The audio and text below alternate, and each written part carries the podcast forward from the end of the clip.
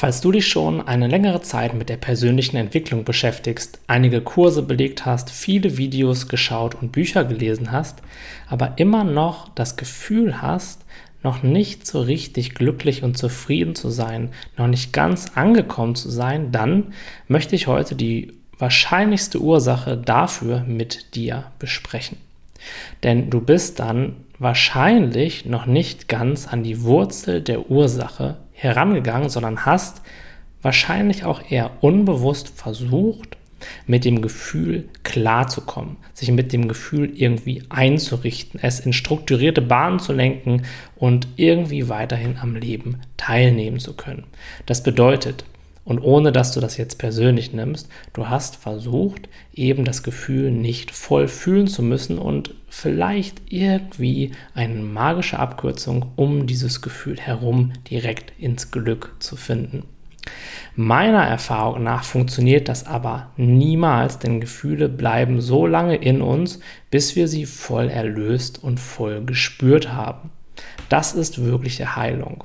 Alles andere ist relativ oberflächlich und wir sind eben dann mit diesem Gefühl weiterhin konfrontiert und es wirkt aus unserem Unterbewusstsein, aus unserem Inneren, ob uns das dann bewusst ist oder nicht. Aber es wird immer dazu führen, dass wir uns vielleicht nicht ganz so zufrieden fühlen, dass wir leicht angespannt sind oder leichte andere körperliche Symptome entwickeln. Das bedeutet, es ist da, es möchte weiter an die Oberfläche, aber wir, weil wir eben noch im Widerstand sind oder im Wunsch zu kontrollieren, erlauben es dem Gefühl noch nicht.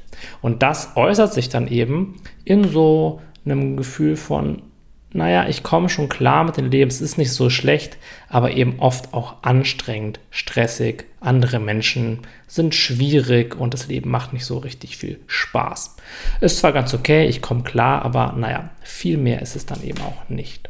Und wenn wir dann anfangen, uns wirklich mit der Tiefe zu beschäftigen, dann werden diese Gefühle manchmal sogar subjektiv noch schlimmer, weil eben dieser Schmerz aus der Verdrängung dann ans Tageslicht kommt. Und wir fragen uns manchmal so, oh, was habe ich denn jetzt gemacht? eigentlich wollte ich mich doch viel besser fühlen. Eigentlich habe ich doch Techniken gesucht, um mich zu transformieren und glücklich zu sein. Was aber viele Menschen nicht wissen oder sich nicht eingestehen wollen, besser gesagt, ist, dass es dabei eben keinen Weg an diesem Tal des Schmerzes, an dieser wirklichen Konfrontation mit sehr lange nicht gefühlten und unterdrückten Gefühlen vorbei gibt. Und je eher wir uns das eingestehen, je, mehr, je eher wir uns diesen Weg nach innen auch erlauben und diese Dinge ans Tageslicht fördern und sie so heilen, desto schneller kommen wir eben ans Ziel und desto eher haben wir auch das Gefühl, dass wir wirklich in Ordnung sind, dass wir gut so sind, wie wir sind haben wir ein selbst mitfühlendes und selbstliebendes Verhältnis zu uns selbst. Das können wir uns nicht kognitiv erarbeiten. Da können wir auch nicht mit Affirmationen irgendwie daran ansetzen oder versuchen, durch einen neuen inneren Dialog liebevoller mit uns zu sprechen.